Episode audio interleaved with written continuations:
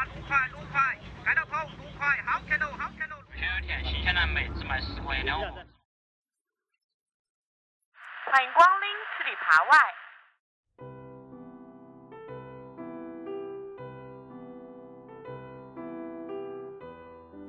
Hello，大家好，欢迎您收听新一期的吃里扒外。这期依旧是用电话会议的形式来进行的一个隔空录制，我是陈黄瓜。我是陈面条，然后呢，我们今天的这个电话会议间呢，多了一个朋友的加入，他是我的老同事、好朋友金 Yuki，他可以先跟大家打一声招呼。大家好，我是金 Yuki。今天之所以会聊到这个话题，就是某一天金 Yuki 给我发了一个视频号的链接。这个视频链接的内容呢，是一个在华盛顿国家公墓实习的女生 Rosie，在偶然的机会发现有人会把菜谱写在自己的墓碑上。由此呢，我就和面条商量，我们是不是可以以墓碑美食为开端，联系到即将到来的中元节，包括最后一餐这样的话题。所以，如果给这一期有一个定义的话，可能简单来说就是死亡和食物。那首先，请 Yuki 先和我们来说一说这个墓碑食谱的故事好了。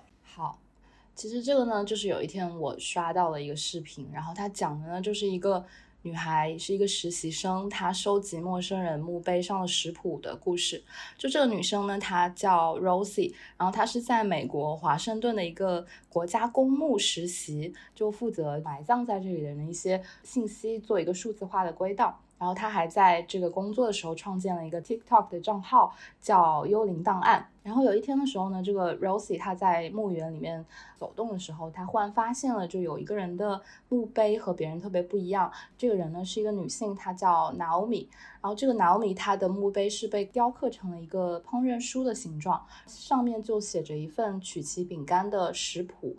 然后这个女生她就觉得很新奇嘛。因为其实，在这个墓碑的主人的年代，就可能不像说我们现在有各种各样的美食账号，然后可以教你做饭啊，就分享各种食谱啊。就在上个世纪的那个时候，它其实是没有这样的一些就社交媒体的渠道的。而且，其实，在墓碑上刻文字是挺挺贵的嘛，就你那个区域也很有限，就你可能很多人就是因为美国可能就有这样的墓碑文化，就有你要写一句话来概括你的人生 之类的，就概括你是一个怎么样的人。然后，这个叫 Naomi 的女人呢，她就留下了一个曲奇饼干的食谱，可能是当她面对死亡的时候，她最后记挂着的是自己的这个。就她的一个独门秘方吧。实习的这个女孩，她就开始制作这些菜谱上的一个食物，并且把这些食物就带到了呃墓碑的主人前面享用。就她发现这个墓园里面一共有二十二位逝者，在他们的墓碑上留下了一些特殊的。菜谱大部分其实都是一些甜点，比如说刚才说的那个呃曲奇饼干，然后还有胡萝卜蛋糕啊，还有肉桂饼啊，焦糖巧克力啊，还有什么坚果卷啊，就大部分都是甜品，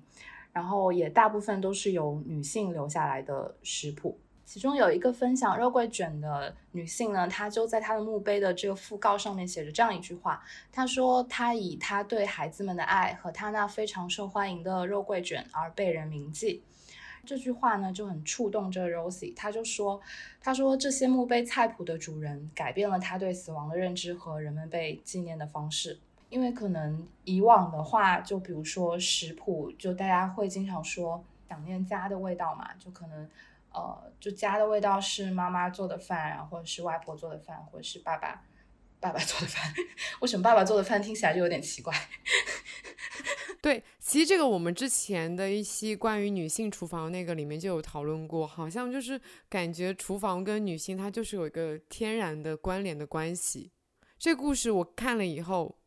我其实印象非常深刻的是，他发现的第一个 Naomi 的那个墓碑，它居然是一本刚好就是一本打开的书。然后我觉得就是那种你在墓地里面可能路过的时候，你就会看到，就觉得这个墓碑它好像形状很不一样，然后就很容易你就走进去看一下，结果发现那本书的那个书页上面刻了那个曲奇饼干的一些配方。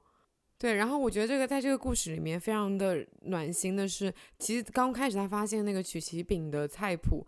非常的简单，就真的只有就是你要用什么东西多少一一勺，或者说就是它都是一勺或者三三四分之三勺这样子。所以他第一次做的时候，这很多步骤都是凭感觉去做。然后因为他把这个故事发出来以后，就很多人知道这个故事，就有很多网友去跟他说，你可以在哪里哪里进步，你可以去买那个裱花嘴。所以他就最后做的那盘曲奇非常的漂亮。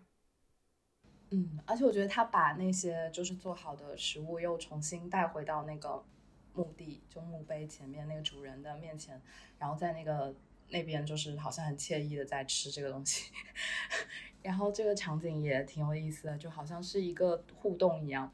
哎，我印象比较深刻的是有一个叫做 Meat Loaf 的东西，然后我之前不知道这个东西，它是一个德国比利时比较流行的。叫就是有一点像那种肉馅菜，洋葱汤的粉、面包碎、番茄酱、牛奶，超大包的肉糜，全部都搅拌，用手搅拌在一起，然后在顶上再铺上培根，最后进烤箱里面烤。天呐，感觉是那种大型聚会会准备的那种压轴菜，感觉是一个。分享型的，就大家聚在一起的时候会吃的菜。对，这一位墓碑的主人，他其实也是在他墓碑的侧面就写 “She made the best meatloaf”，就非常光秃秃的石头，然后可能在差不多三分之一、三分之二的位置，然后用小字标着这样一行字，我也觉得非常有意思。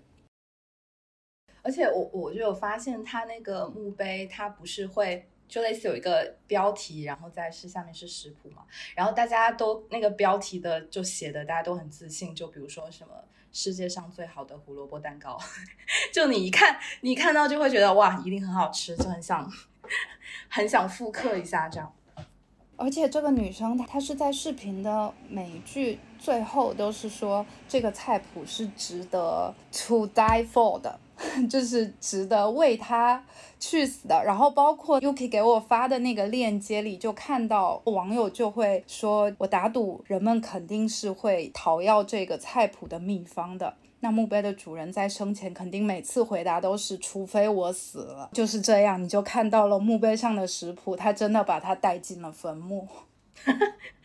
除非我死了。能如此从容的去挑选，我要把哪一个食谱放在我自己的墓志铭上面，其实他已经是做好了十足的对死亡的准备。我们之前就是做美食编辑的时候，有写过超多菜谱嘛，对吧？然后我就想说，如果是最后一份留在墓碑上的，那一定是最好的。就我觉得，可能就不仅是说它是一个就是教你做饭的东西，就是也是他可能是他自己比较有有一些创造性的。作品以前的理解就是会局限在文学啊，或者是建筑啊，或者是音乐啊之类的这样的东西。然后，但现在我觉得可能就理解就不太一样了。我觉得可能但凡是有你的自主创造性，然后能够表达你自己的东西，可能都能称之为是你的作品。然后就像这个这墓碑上的菜谱一样，嗯。而且我觉得食物很不一样的一点，就是 Rosie 他自己也说，这是一种很可爱的庆祝方式，就会让你可能忘记掉了死亡。就我自己看完了这个故事，然后我再去回想我清明节去给祖先扫墓的墓碑，它的 title 都是慈父慈母胞弟，就是它是有一个亲属关系在的，后面还会附上他的子孙名字。然后你就会觉得祖先有时候你去跟他拜拜的时候，还会跟他说啊，希望祖先保佑我实现什么愿望。然后这个时候祖先就真的很像一个仙，但是他非常的不具体，他离你非常的遥远。是的，除了承载了这种宗亲关系，他还有一种我要保佑子孙人丁兴旺，逝者又要对后代有所回馈的那种付出感，你知道吗？就是我死了，但我还要保佑我的家人们。对，离开了，我还要保佑子孙，好累呀。所以才要祭祀拜拜拜。我的任务还没有结束。但如果能在墓碑上能了解你的祖辈祖先，他们喜欢吃什么也好，或者是他有一个非常擅长的菜的食谱的话，这个仙又会变成人，你就会觉得好像跟他的连结关系又拉近了。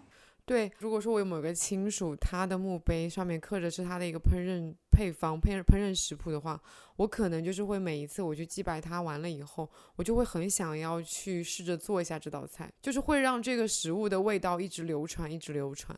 所以祭拜的食品是不可以吃的，对吗？可以吃的啊，以前会有这种说法，就是像烧烤、火锅这样的食物，它就是用来祭祀的。因为这种热气其实是我们来感知祖先的一种方式，热气冷却之后，它可以幻化成一些信息。但其实我们现在祭拜的话，好像也没有在追求热气这件事情啊。我知道，就是泉州那边有很多的杂物摊，上面的很多杂物其实本身都是用来，就是一开始都是祭拜。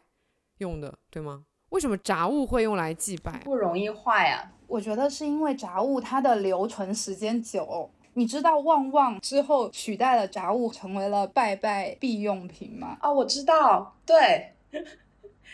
旺旺最开始的时候，对不对？又放的久，又独立包装，保存时间也很长。然后它那个食品清单里也很符合祭拜的要求，而且它还讨口彩。就一般你用来拜拜的东西，会说希望是要好听一点，所以其实旺旺在一开始的时候，它的 slogan 就是拜拜用旺旺，来年更加旺。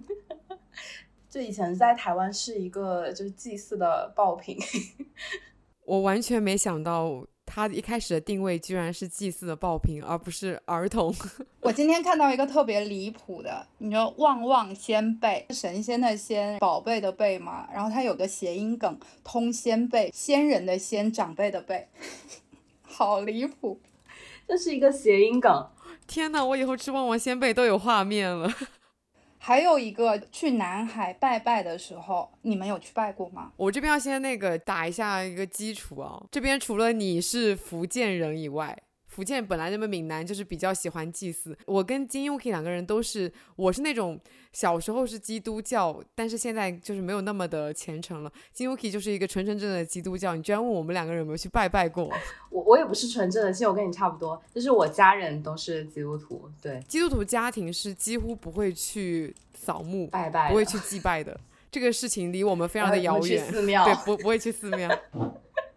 因为我我是那种小时候跟奶奶一起生活，然后奶奶是那种非常非常虔诚的基督教徒，然后我跟她两个人一起生活，她小时候去哪里，我肯定就去哪里嘛。所以在我非常小的时候，我就被她带去呃去那种教会里面听他们讲圣经，然后唱颂唱圣歌，然后还有那种掰饼聚会什么的。我们是那种非常民间的基督教，我感觉好像在浙江地区还蛮多这种民间的基督教的。对，其实它就是一些小型的聚会，是一群人。在某个人的家里，或者是在一个社区一个地方，就他们每周末都会有一这样做礼拜，然后一群人聚在这里，就不一定说是一定去到教堂这个场景里面。对，然后我在慢慢的就是长大以后，我就发现我是一个无神论者，离我小时候那种基督教徒的。生活我就开始感觉非常的遥远了。当然，我现在每天每一次回去看我奶奶的时候，她还是会问我说：“你最近有没有祷告啊？有没有去做礼拜啊什么的？”所以其实因为这样子的家庭氛围，我们从小到大都是没有扫过墓的。就包括像什么爷爷的忌日、什么清明节、什么过年过节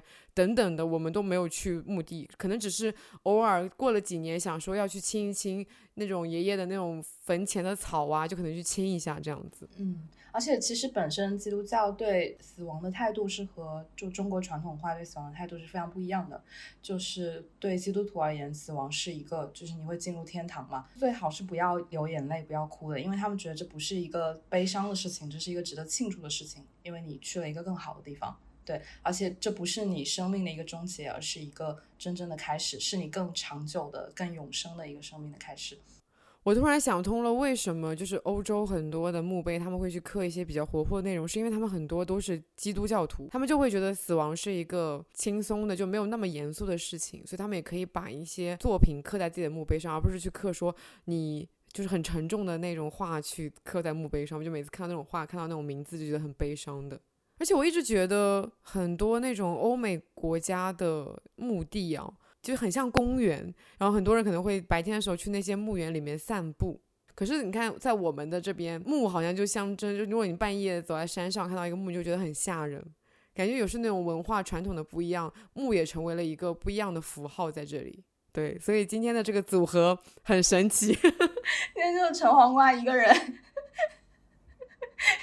有祭祀传统。那我就想 Q 一个问题：幻想如果变成亡灵了，你会想要收到什么祭品？祭品哦，哇，要一个从来没有祭祀过的人想我要收到什么样的祭品？我有那种质朴版跟嗯不质朴版。质朴版我会比较想要收到像类似于很好吃的蛋炒饭，很好吃的水蒸蛋这种。对，我不知道为什么。如果说是重口版的，我会希望大家来我的墓前吃那种跟我一起共享一盆非常非常无敌辣的那种重庆火锅。觉得我能吃辣的限度只有那么一点。当我变成鬼魂以后，我想要尝试一下非常辣的食物，感受一下辣带来的快乐。那你呢？金品肯定就是肯定就是酒啊！嗨，金酒吗？金酒啊，肯定就是大家邀请大家一起来喝酒啊，对不对？嗯，还不错。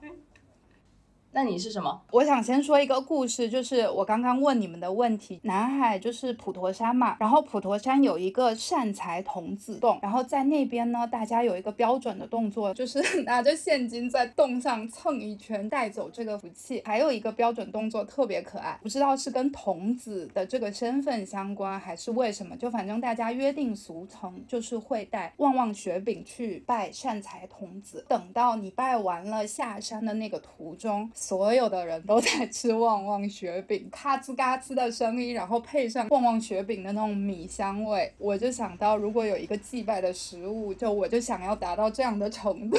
就是它可能既有香气，然后又有声音，它又能形成一种约定俗成的氛围。所以是什么呢？所以就是黄瓜，好无聊。黄瓜。哎。其实很没有很没有意外，你没有那一段故事的铺垫，我觉得你说黄瓜也没有什么任何的问题。对你刚刚说到那个仙贝啊，我就想到说我有一年去那个嗯门甲的龙山寺里面拜月老，然后当时我的朋友就跟我说，你要去拜月老，你要在那个便利商店里面带一盒一枚小泡芙去，因为他爱吃这个东西，然后你要去那边。拜拜拜完了以后，就是把那个自己一口气把那一盒玉梅小泡芙全都吃完，你不能给别人吃，全都吃完以后，然后你的许的愿望就会成真。我至今没有想通为什么是一枚小泡芙，我甚至觉得这可能是一枚小泡芙的一种营销手段。但是有了一个非常具体的品牌和具体的东西，你也会更相信你的愿望会达成，就是对你自己的心理暗示。嗯。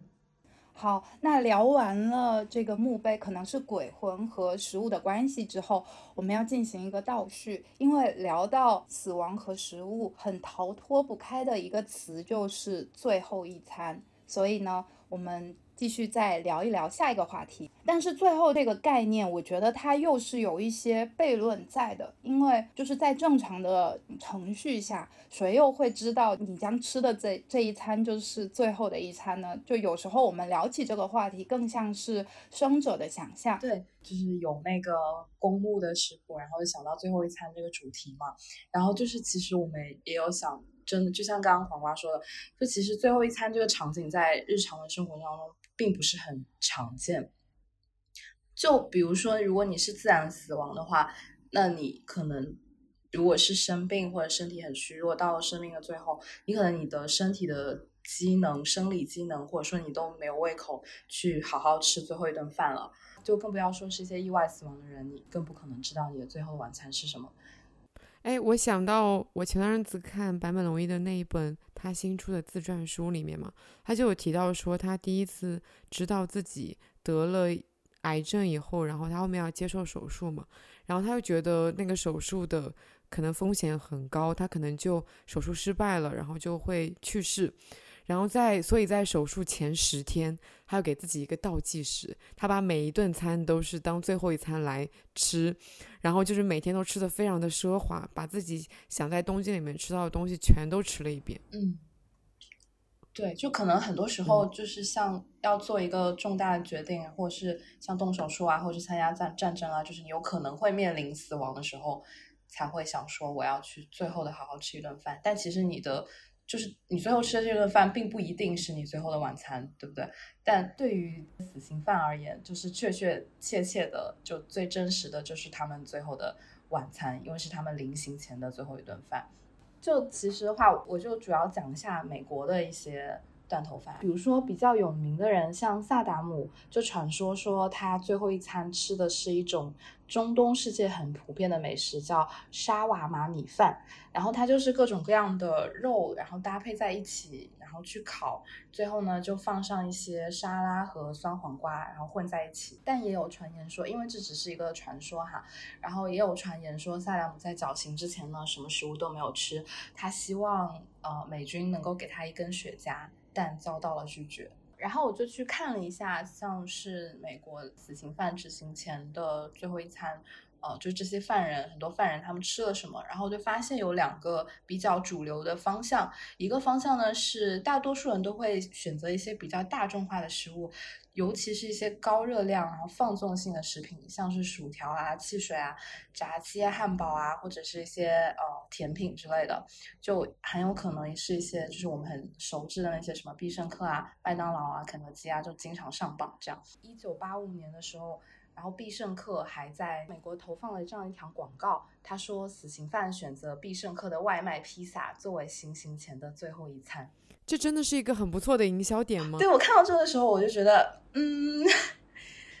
就好像这个点是有证明它的产品力很强，但是似乎并没有体现它的人道主义精神。但我会觉得，如果说是名人，他有一些名人的效应，死刑犯他本身就不是一个非常正面的角色。然后他的最后一顿是必胜客，我并不会因为这个点而去吃必胜客吧。但确实有一些餐厅评论家们会冠上吃了这个餐厅你才能去死这样的话，既有一种猎奇的心理吧，但又有值得你在死前再吃一次的这种营销在。他可能就是想要证明说自己的产品有好吃到那个地步，就是临行前的最后一餐。然后还发现说，就是呃，因为大多数人都会选这种其实是比较平价大众化的食品嘛。然后像一些什么牛排啊、龙虾，或者说是一些什么 fine dining 之类的更高级的食品，就很少有人会去选择，或者是一些啊从来没有尝试过的东西。就你会发现，大多数人还是会选择一些大家就是自己日常会吃很熟悉的东西。我觉得有一点像是那个。嗯，我觉得吃就有个词语叫做 comfortable food 嘛，就会有点像是我觉得吃这个东西，我日常会感觉到一些安慰，然后我也会想把它做成我死前最后的一顿午餐。对，是，我觉得可能就是一种熟悉的安全感吧。就你反正都最后一顿了，你不想说我去再尝试一个有什么？就是新的味道、新的冒险什么的，那要去死了，不就是一个最大的冒险吗？对，可能就还是选择一个很熟悉、很日常的，然后能够吃了之后胃很舒服，能够觉得熨贴的，或者能够让你很快得到多巴胺的东西。刚刚说的是那种放纵性食品嘛，然后还有第二类，就是很多人会，很多死刑犯会选择他们童年时期喜欢的食物，然后我觉得这个还就是让人还蛮，就听到之后还蛮。怎么说，就唏嘘或感慨的，就可能也不一定是小时候爱吃的东西，现在一定爱吃吧，或者说有多好吃，可能只是想回到以前的那种，就是比较简单或者说比较纯真的状态。我忽然就想到一个事情，就是因为我前段时间因为工作嘛，就是我在关注一些日本的食品饮料品牌，然后我发现有一个零食品牌，我忘了是卡乐比还是谁，反正也是一个挺大的一个牌子，他在做，他有一年。推出了一系列的产品，叫“大人的味道”，然后它就是这个系列产品都会打这个标签。它的这个产品的研发是基于就成人的味觉，你从小到大成长的这个过程当中，其实你的味蕾还有你对食物的感知，其实会发生很大的一个变化。就好像很多我们小时候不爱吃的东西，然后长大之后就就就忽然间就爱吃了，或者说小朋友小时候可能都很爱吃甜，然后现在成年人好像对甜的那个耐受没有那么的强。大家现在都选七分甜啊或五分甜什么的，像低糖啊或无糖的这些饮料也很流行。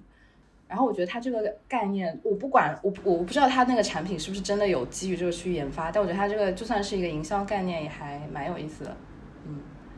我有吃过大人的味道的薯片，是牡蛎味的。我其实之前也很想聊这个话题，就是什么叫小孩的口味，什么叫做大人的口味。小时候可能更喜欢一些简单直接的东西，就比如说甜是很直接的，然后炸物是很直接的，但是好像那种很细微的或者很独特的香气风味，你要长大了之后才能理解。嗯，就比如说酸啊、苦啊之类的这样的味道。哎，《新西游记》里面就是他们每一次就是会说殷志源，他就是小孩的口味，因为他非常非常喜欢吃一些炸物，然后很爱吃一些碳水，然后很爱吃甜的东西，就是每一个都是很符合我们觉得小孩子爱吃的东西。然后，但他已经是一个四十多岁离过婚的大人了。嗯，哦，我忽然又想到，因为我之前前段时间去年一直在减肥嘛，就是我有控制，就是各种。呃，就什么碳水啊，就各种营养素的摄入什么，就是在学习各种减脂知识的过程当中，发现了一个事情，就是它好像你爱吃什么东西也跟你的肠道菌群很有关系，然后这个肠道菌群也是在一段时间内，就它是可以改变的，就好像现在很多人会吃益生菌嘛，其实调调整你的那个菌群的生态，对，就好像你有时候很渴望垃圾食品，很渴望甜食，很想要喝气泡水，可能就是跟某种。你身体里的菌群对它的渴望 有关系，然后如果你通过饮食结构的一个调整，是可以把它调整到一个比较健康的状态的，就可能你对那些垃圾食品就没有那么的渴望了，你会更倾向于说去选择一些更天然的呃简单加工的东西，就更健康的东西。所以我的菌群是会影响我的欲望的吗？对，你的菌群可能是会影响你的欲望的。哦，那说到这个，我有一个东西也想分享，就是刚刚 Yuki 讲到那个呃死囚的最后一餐嘛，那我。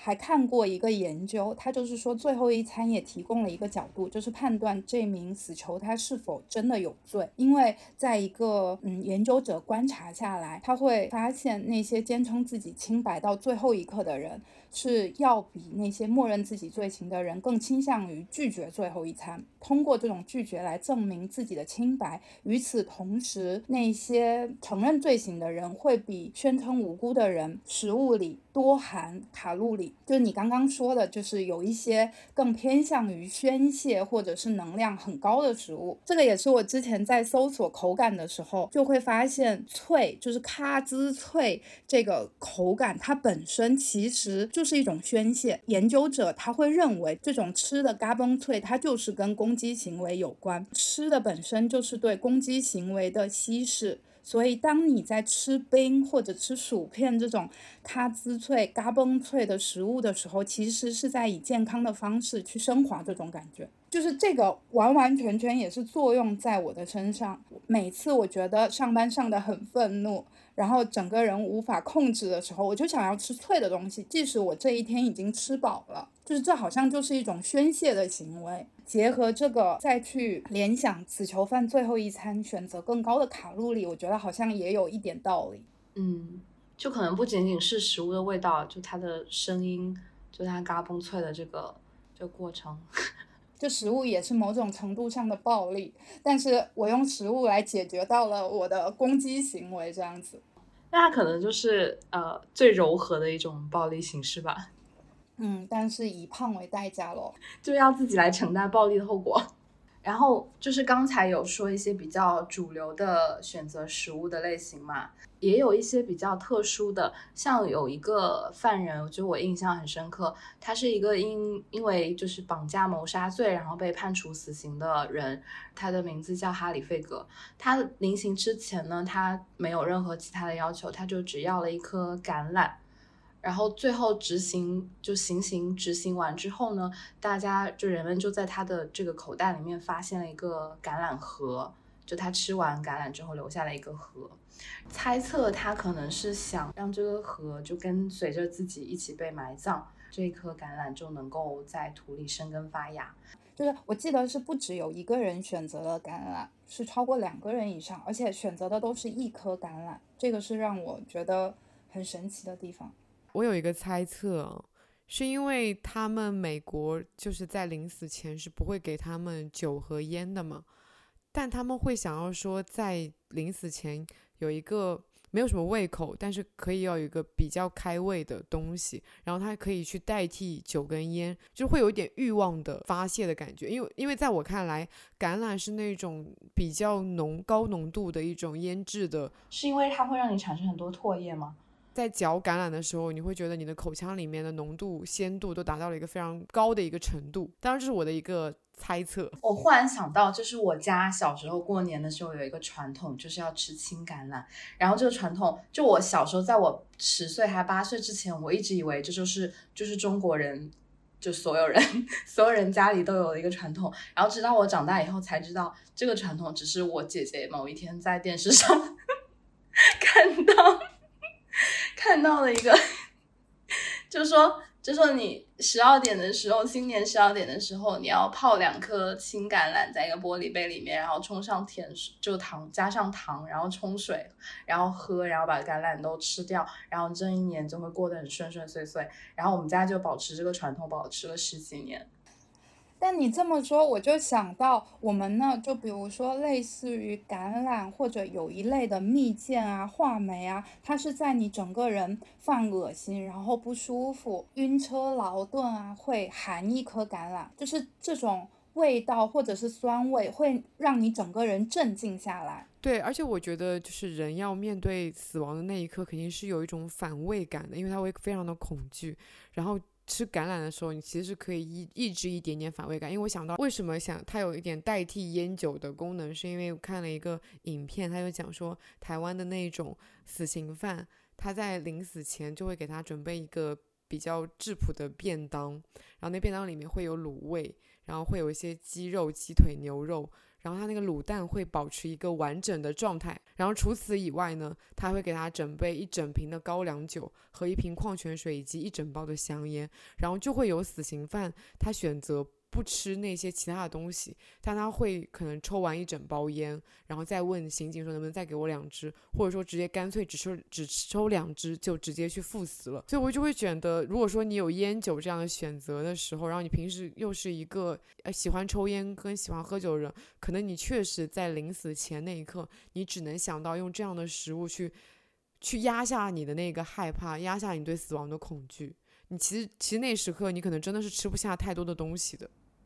嗯，我刚才就说了，就美国的这个断头饭嘛，然后有一个新西兰的摄影师，然后他就以美国的这个断断头饭为灵感，然后做了一个系列的摄影项目。然后这个新这个摄影师他叫 Henry Hargreaves，他本身就是拍摄各种呃食物就比较有名的。然后他就发现说，就美国在送那些死刑犯上路之前，通常都会。啊，看似比较人道的征询一下他们的意见，问他们想要吃什么，查阅了一些资料，也找到一些呃监狱的档案，然后就去还原了这些死刑犯临行前的最后一餐，就把他们的食物摆出来，然后拍成照片，这样就他做了这样的一个系列的摄影项目。在那个项目里面，我印象比较深刻的是有一个死刑犯，他要求。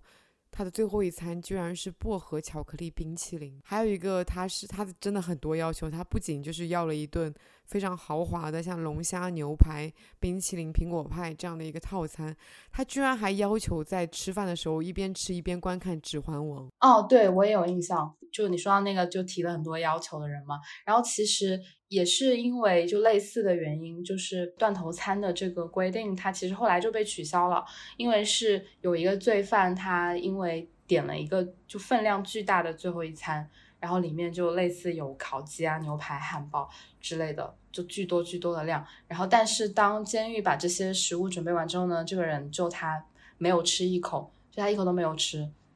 然后就去行刑了。然后狱警就问他原因，他的回答就是并不饿，感觉他就是想要，就是在表达他的一些愤怒吧，就可能就想要搞一下这个监狱，就浪费他们的一些资源之类的。然后这件事情就让当地的美国当地的那个州的参议员非常愤怒，然后他们就取消了最后一餐的这个规定。面条是不是之前也说，还有的地方他其实不是由本人来选择他要吃怎样的最后一餐，而是由家人来准备？对，就是好像我有看到说大陆这边他的那个正常的死前最后一顿饭，可能就是比较基础的食堂打的三菜一汤，非常中国饭桌的一个组合。但如果说你有什么想要嘱咐你的家人给你带进来的话，所以其实也可以由家人去提交一个审核，然后在审核通过以后，就可以你在死前最后一顿就是吃家里面为你准备的那一顿饭。就比较有意思的是，我看到日本他说死刑犯的最后一顿会给他准备猪排饭，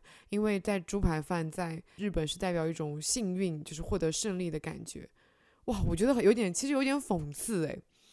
在你快要临死的时候，给你一个象征获得胜利的晚餐。嗯，还有一个就是有一点共通的，中国的古代不是还会给行刑犯生肉嘛？因为生肉是带到奈何桥上给桥边的野狗分食，这样你就可以顺利的喝掉孟婆汤，然后再投胎重新做人。你真的很了解这些迷信的？没有，也是这次检索才知道的呢。如果说死刑犯的最后一餐，就是我们在讨论他的时候是有一种窥探感和猎奇感，那么另外一群喜欢谈论最后一餐的人，可能就是媒体人了。其实我和金 Yuki 的前东家在采访《孤独的美食家》作者久住昌之的时候，也问他这个问题，就也是很普通的食物，对不对？当时他的答案是我想要吃挂面，里面放点明和或者紫苏什么的，吃完又细又滑的挂面，然后咽气，这样挺好的。对，然后我才发现，呃，非常多的日本艺术家都会选取像挂面、荞麦面这一类的食物来作为自己的最后一餐。像音乐人小林武史，他的选择就是荞麦面；然后设计师岛田顺子，他选择的是未煮熟且紧实的荞麦面，然后搭配着经典的芥末酱和大葱丝。那这个信息呢，我就是在 Monaco 的杂志里面找出来的。Monaco 有一个专栏叫做 My Last Meal，他们会和自己喜欢的艺术家、演员、导演、摄影师、建筑师等等等等来讨论他们是怎么选择自己的最后一餐的。嗯，我就简单的挑几个，首先是寿司之神小野二郎。他其实用了非常多的篇幅在回顾厨师的身份，其实让他没有太多的时间去好好的吃饭，基本上都是吃一些简单的三明治或者是煎鸡蛋。他引用了一句话：“鞋匠的鞋种是最差的”，来形容厨师其实没有很好的时间去享受他们正在做的事情。所以相比于。可能吃饭的地点、吃饭的人，他更希望是专注于食物。然后他的最后一句话是：无论如何，米饭必须是热的。而艺术家艾里亚松就非常的绿色、环保、有机，但他还是最后说了一句非常有想象力的话，就是如果这是我的最后一餐，那么我要吃掉太阳。我会吃掉太阳，所以就是张开嘴巴 对着阳。对，不，可能就是一种想象意义上的。然后 Monaco 他在问这个问题的时候，他其实是分了几条的嘛，就是你的最后一餐会吃什么，在哪里吃，然后会邀请谁跟你一块吃。智利的作家就是《幽灵之家》的作者伊莎贝尔·阿连德，他的回答就是说，谁在乎你吃什么？至于和谁吃，我希望是情人、朋友和家人，他们很无聊，我很了解他们，但是一个新情人那就太好了，就充满了南美作家的一些风情。嗯，而且还有一个很普遍的现象，就是你刚刚也提到了，大家会聊到一些小时候喜欢吃的东西。然后因为这个访谈应该是有编辑和他们聊天之后，然后把这个文稿整理下来，所以在很多篇的开篇，他都会提到母亲，就是提到他的第一次的食物的记忆，通过最后一餐又回溯到了自己的童年。然后像呃有一位斯里兰卡裔的英国设计师，他就提到说，他对他妈妈做饭最初的记。是厨房里的巫术，他会把食物扔进去，然后说这对眼睛好，这对脾胃好，他就信了。我觉得他简直，这简直就是我妈吧！哈哈，好好笑，因为他会觉得妈妈煮的那一锅东西很像巫婆在煮的那一锅东西，感觉就巫术这个比喻还挺妙的。然后还有美国演员约翰马尔科维奇，他提到了一点也也超搞笑，因为在这个访谈里有非常多的艺术家都谈到他们妈妈做饭不好吃，然后。马尔科维奇就说。他妈妈不会做饭，也不会洗碗，但他妈妈做的辣椒肉酱还不错。别人用的是辣椒，他妈妈用的是狗粮，而且是特定品牌的一种狗粮啊。狗粮就是用狗粮来做饭吗？用狗粮来做辣椒肉酱，就无法想象。其实是 OK 的啦，就很像膨化食品啊。因为其实猫粮、狗粮都是。就是就现在主流的猫粮狗粮都是膨化的哦。说到这个，就是我之前有给一个宠物品牌写过一个文章嘛，就一个需求稿件，然后他有说了这个宠物食品的一个发展历史。就其实现在的这样这些主流的粮食，它都是膨化粮嘛。然后它这个。并不是因为宠物爱吃这些东西，而是因为那个时候就美国有一个时期，因为战争的原因，就其实当时的那个食品的物价是比较高的。比如说人就吃这些呃肉类，牛肉啊或者猪肉啊，它剩下的一些下水或者是一些边角料，然后美国人是不吃的，然后所以他们就把这些边角料就是做成宠物的食品，然后又因为化物。这种形式它就是耐保存，比较容易长时间的就不会损坏嘛，然后他们才选说就是这种膨化粮的形式喂给猫狗，就用就一些肉的边角料和下水，然后做成膨化食品的形式喂给猫猫狗狗。啊并不是因为这个对猫猫狗狗是最好的，或者说是它们是爱吃的，但是因为这个形式保留下来之后呢，就各种各样的宠物品牌，它就就把这个产品的研发和生产方式就保留了下来，然后以至于说我们现在买到的主流的嗯宠粮都是膨化粮。联想到贡品最后变成旺旺。猫粮最后也是膨化食品，整个世界的末端就是通向膨化食品，对，就膨化食品统治世界。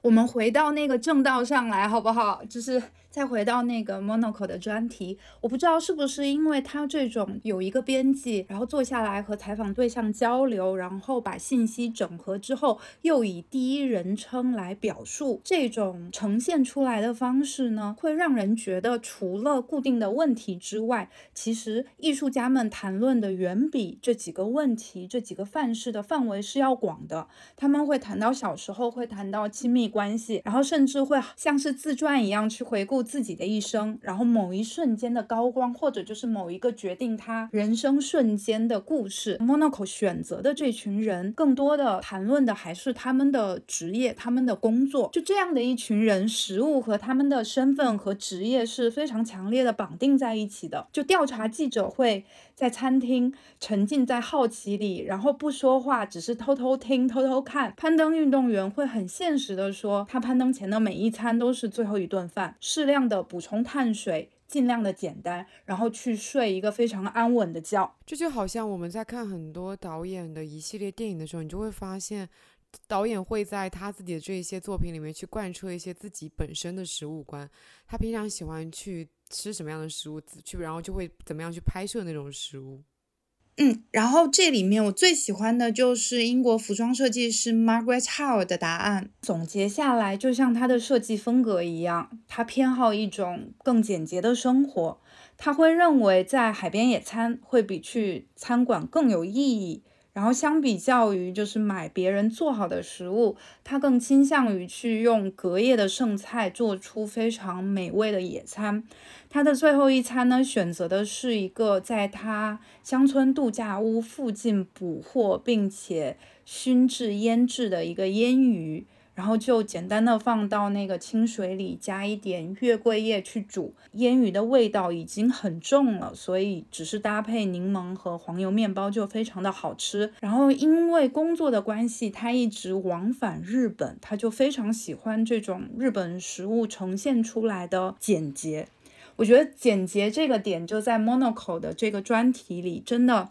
一而再、再而三的出现，非常多的艺术家都聊到他们很喜欢日本的食物，他们很喜欢这种简洁性。也是英国的极简主义的建筑设计师就提到，他一生的项目可能就是他正在着手的捷克的一个修道院。他说，因为僧侣是终极的极简主义者。然后我非常喜欢采访结尾，他是这么描述的：我喜欢在早餐前游泳，尽管手指会发麻。这里有巨大的海浪，但与之抗争，然后找一个地方避风就餐，这也是一件非常美好的事情。当你真的很饿的时候，你就会感激那些简单的事情。嗯。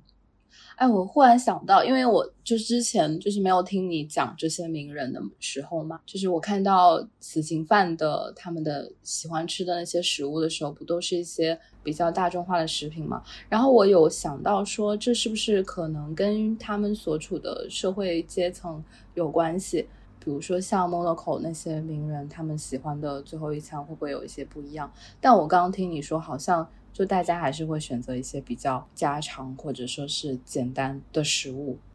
嗯，然后不简单的就来了。其实也是我放了很久，然后因为我们要聊这个话题，又有勇气去看的一本书吧。然后这本书的名字叫做《我最后的晚餐》，也有其他的译法把它翻译成《终极想宴》，就比较浮夸一点。呃，它其实也是一个摄影项目。摄影师是向全世界最有名的五十个名厨发出了提问，除了 Monaco 类似的那个问题之外，吃什么，在什么地方和谁吃，他还会多几个美食项的问题，就是你会配什么酒，谁来煮这顿饭，以及你在吃的时候会想听什么音乐。嗯，然后这本书的叙述我非常喜欢的厨师、作家、纪录片主持人安东尼·波登写的。然后我们都知道，在一八年的时候，他在法国拍摄纪录片期间，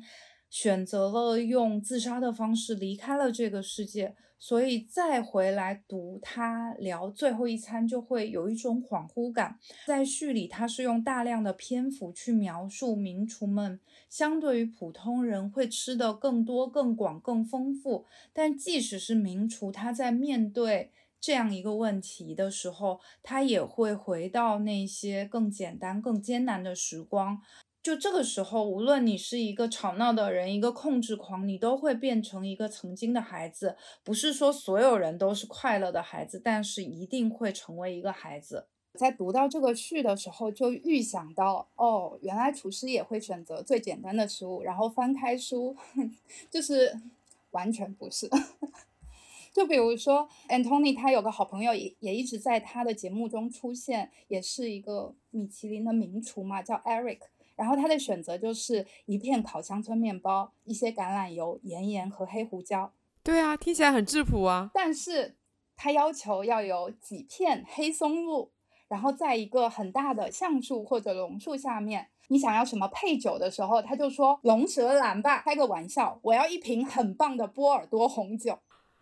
哦，但是我觉得这个答案也都还蛮在意料之中的。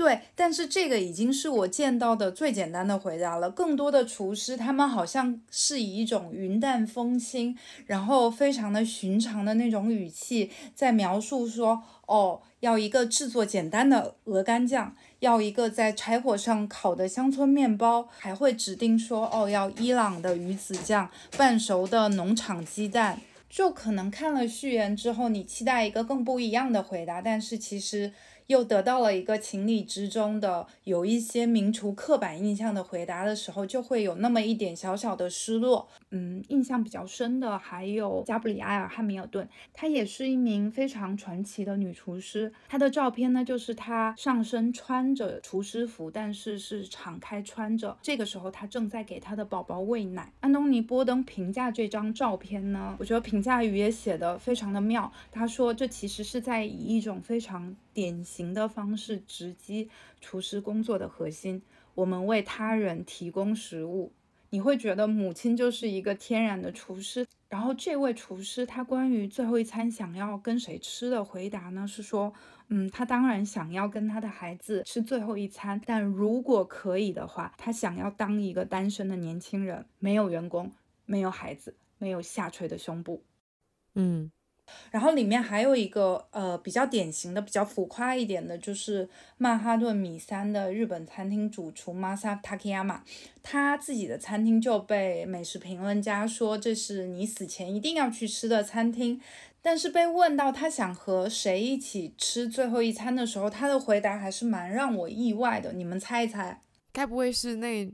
你说？他的答案是，他的最后一餐想要跟那些受到饮食限制的人去吃他们通常不被允许吃的东西。我觉得大家在做这个项目的时候，可能多少还有点包袱在。我不知道是有一种居高临下，还是说站在厨师的角度来说，人就应该更自由的去享用所有的食物。但因为宗教或者是其他一些原因受到限制的人，他会怎么想呢？这就有一点像子非鱼安知鱼之乐了哦。然后浮夸的是，他的最后一餐，他要吃一个野河豚的盛宴，包括了野河豚干的刺身、炸河豚腮肉、烤松叶蟹、白子烩饭，并且加上白松露，然后清汤河豚素面，以及甜品是河豚睾丸布丁，配上千年的意大利香醋。并且在船上吃，然后最好是莫扎特本人来演出。厨师们还蛮喜欢莫扎特的。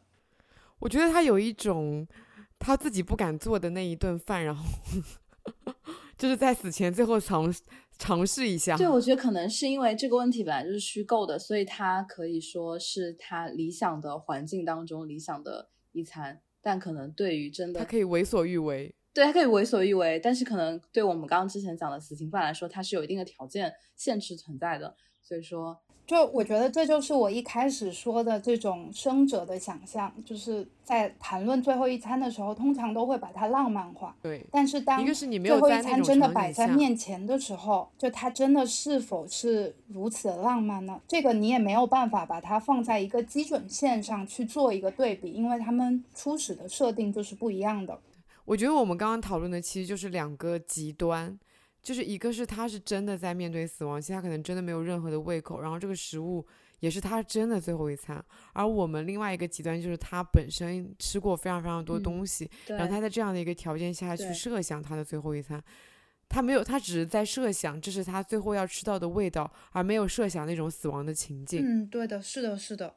上星期也是因为翻了这本书，我又去翻出了，就是波登离开后，应该是在二一年出了一版纪念他的个人纪录片《流浪者》，一部关于安东尼·波登的电影。在这里面，我觉得我其实找到了读《厨师最后一餐》的感受和回应吧。就他的那个场景呢，就是他和我们刚刚说到那个 Chef Eric 坐在一起在交流。然后 Eric 其实是在开导他，因为他有一些不开心。Eric 开导他说：“你的节目启发了很多人，你是有善缘的。”因为 Eric 他本身也是一个佛教徒，所以会提到善缘这样的词汇。安东尼当下就是非常的不可置疑，他就说：“呃，我们刚刚吃了很棒的饭，我们喝完了2010年份的酒，又开始喝2011年份的，诚然。”对你来说，生活是非常甜蜜的。但如果真的你相信有来生的话，来生不可能比这更好了。好好享受这一刻吧，Eric。因为如果有来生的话，我可能会成为一个海参，而你会是约克夏，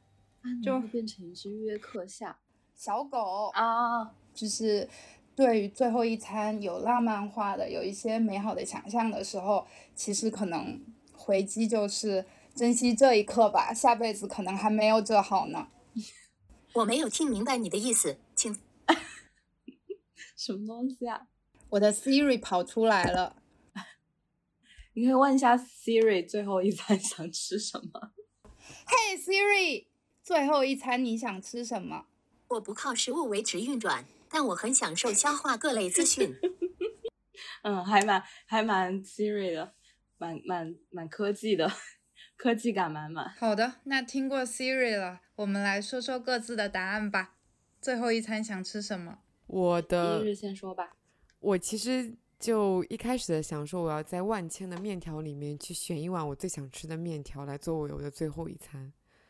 但是我后面想到了一个更适合的答案，就是我会想要吃我们家乡的一个食物，叫做西施豆腐。它其实就是一个豆腐羹，里面以豆腐为底。然后它会里面去加入木耳丝，然后肉丝，还有蛋液，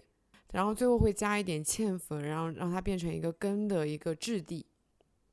然后我很喜欢吃西施豆腐，而且我觉得只有我奶奶做的西施豆腐是最好吃的。我跟我奶奶唯一学的一道菜也是这个西施豆腐。然后在我们那边的一个传统，就不管是喜宴还是白事，它的那个宴席上面的第一道菜都是西施豆腐。然后我的就是很多人他吃法是直接用勺子吃那个西施豆腐，然后我是非常喜欢咬着西施豆腐拌饭吃的。所以如果说我要选择我的最后一餐，我会选择嗯西施豆腐拌饭。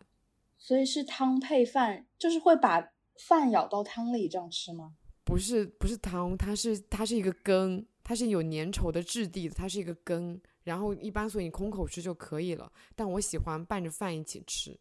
有点像是麻婆豆腐饭的感觉。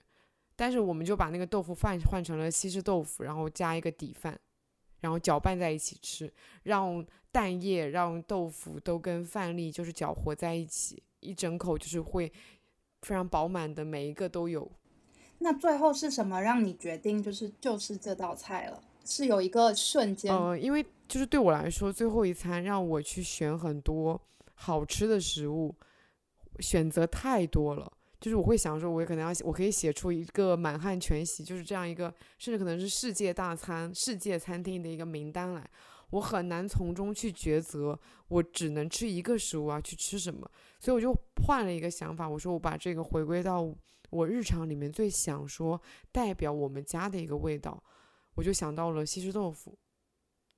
然后它刚好也是我们那边，呃，我刚刚讲到白氏的宴席上面的第一道菜。嗯，有一个 callback。对，金 Yuki 呢？我也会想要吃一些热的食物。对，就刚刚一柔讲到想吃面嘛，就我可能会想要就一份越南河粉，居然是越南河粉，然后，对我想要一份越南河粉，然后再就是饭后来一杯金汤力，然后再来一根烟，然后烟必须是爱惜的。这真是我没有从来没有想象过的选项诶。为什么会是越南河？就是很日常化，就平时很爱吃的东西嘛。然后它是一个可能我想不到要吃什么的时候就会选择的一个食物。然后我觉得越南河粉它也说不上是有好吃到惊为天人的那种地步吧，但是它吃完之后会让你觉得就胃很舒服啊。然后其实它也就很简单嘛，就只不过是就是牛肉汤啊、牛肉丸、生牛肉，然后就小米辣、生豆芽之类的。就是它好像很质朴，然后也很素，但是又不会觉让你觉得很无聊。就它也会有一些辣味，还有柠檬的酸在里面，所以是让我一个让我觉得很舒服、很熨贴，但又不无聊的食物。所以我觉得，如果是对，如果是最后一餐的话，我会想要吃一碗越南河粉。然后越南这个梗就就是 黄瓜知道。因为金 Yuki 感觉有一些东南亚的血统，因为我跟黄瓜一直就说要去越南玩嘛，就算至今还没有去过，但一直就是觉得莫冥冥之中跟越南有某种渊源。然后我以前念研究生的时候，经常跟我的一些就不认识的国外同学，他们就问问我是哪里的时候，我就会说我是越南人。哦，这样子，原来如此。那黄瓜的最后一餐食物会选择什么呢？我没有想特别好，我只能想到此时此刻当下。你们说到热的食物，我第一下也想到了。但是如果那个时候是夏天呢？如果那个场景不太适合吃一些过烫的食物呢？会不会你该不会选择吃冰吧？真的，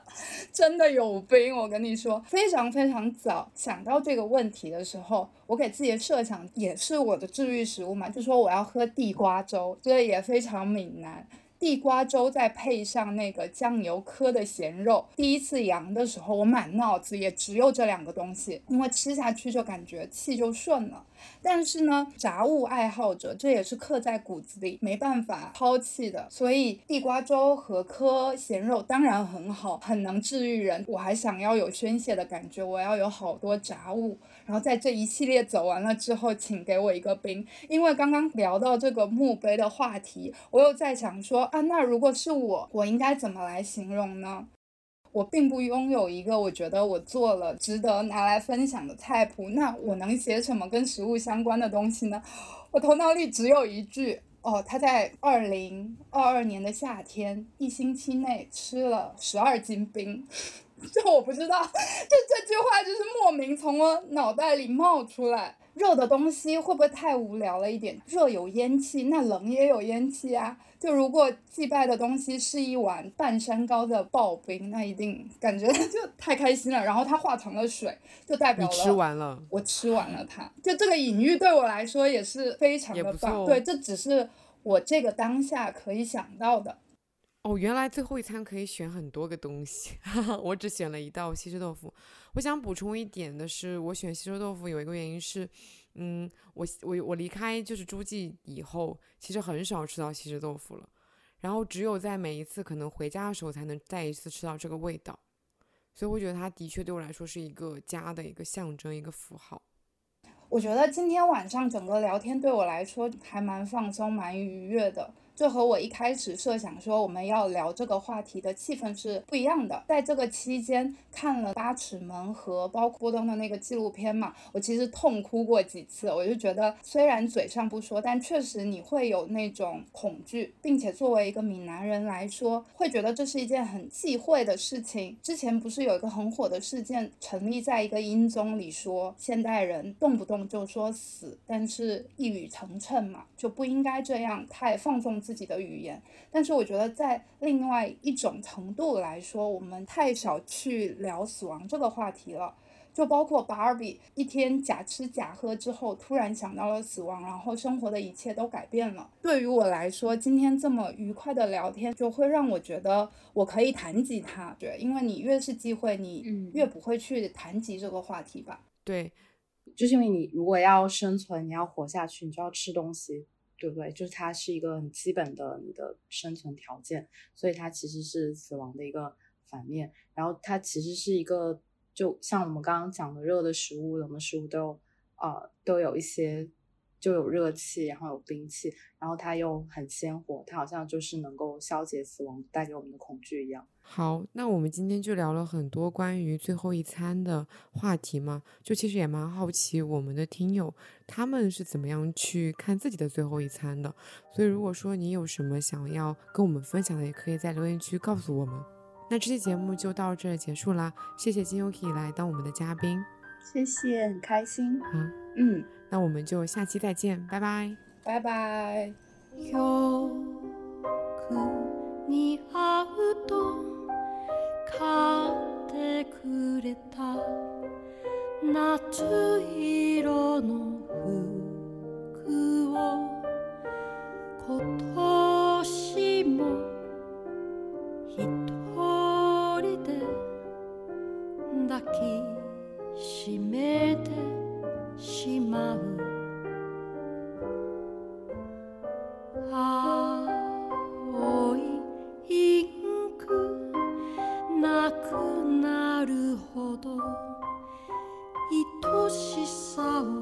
すり励まし慰め指先が